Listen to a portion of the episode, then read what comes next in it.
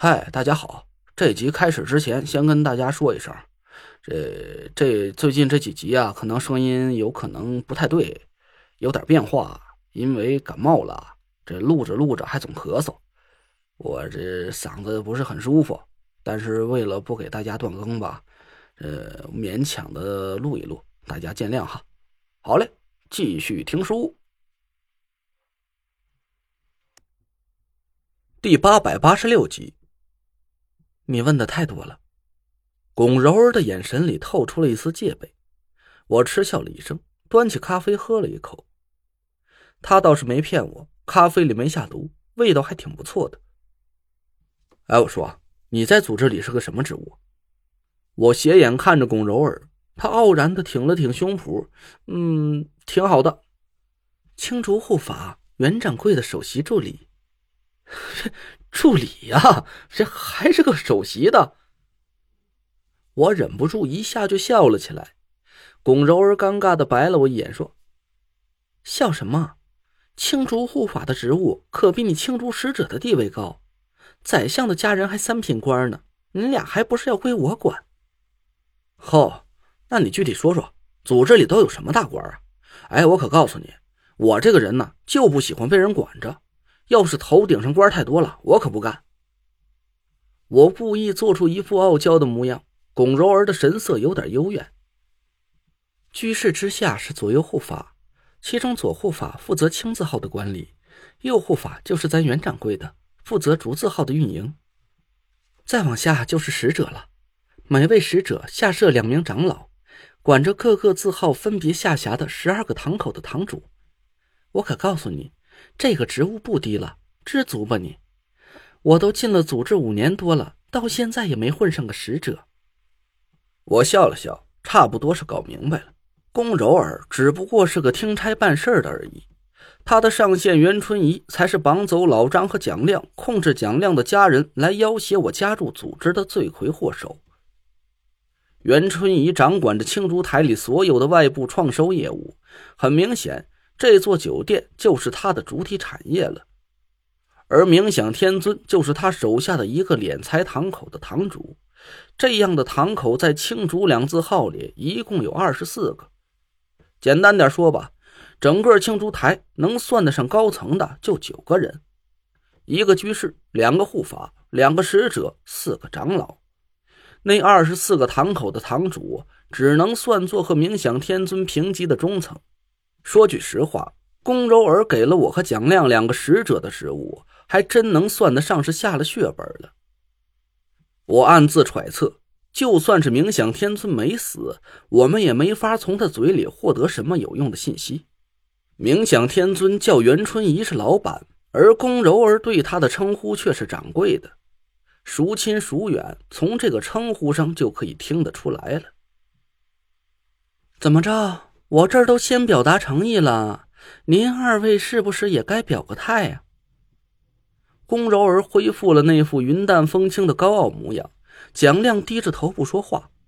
我琢磨了一下，青竹台的高层里还应该有一个和袁春怡平级的左护法，再往上就是那谋权篡位的新任青竹居士了。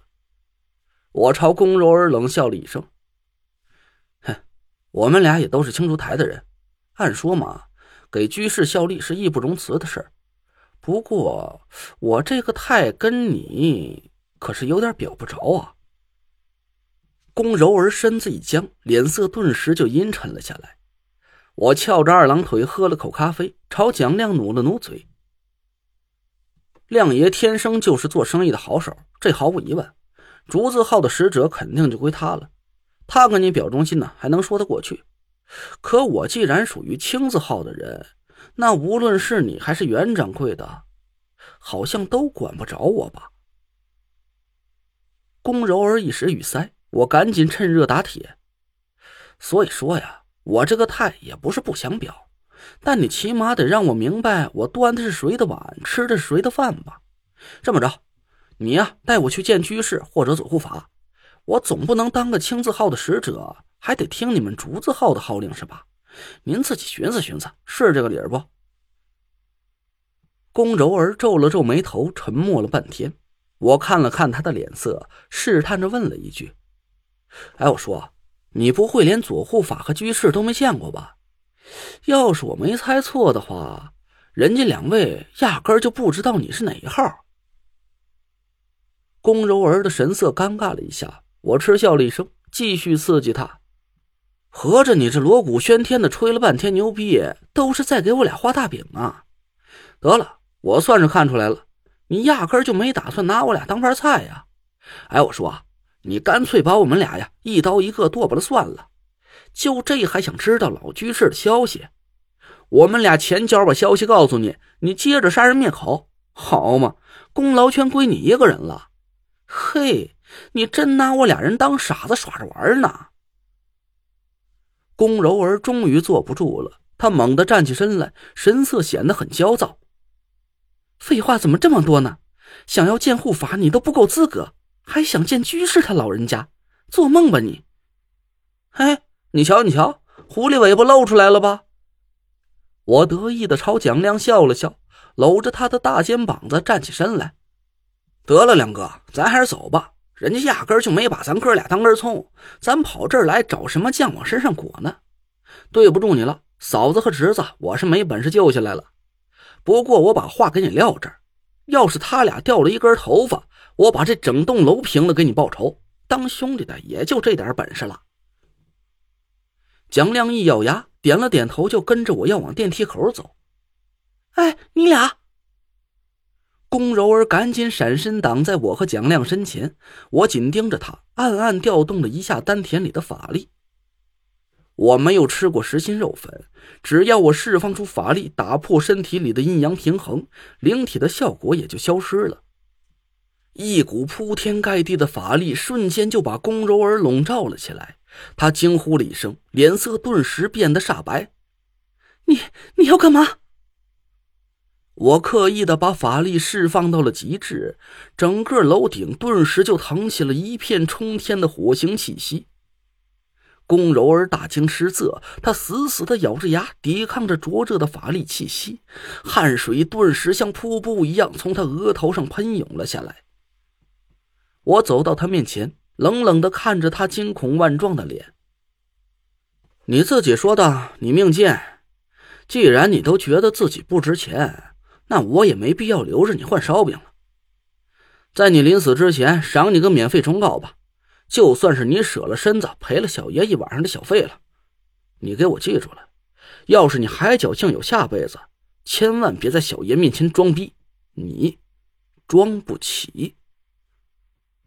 宫柔儿的瞳孔在不停的迅速扩大，我压根就没想让他说话。冲天的火星之气越烧越旺，沉重的威压不断的朝宫柔儿挤压了过去。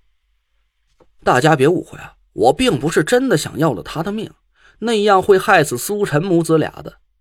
宫柔儿的皮肤迅速脱水，脸上已经出现了几道干涸的裂痕。他撕扯着自己的胸口，艰难的呼吸着，眼睛已经瞪得快要裂出眼眶之外了。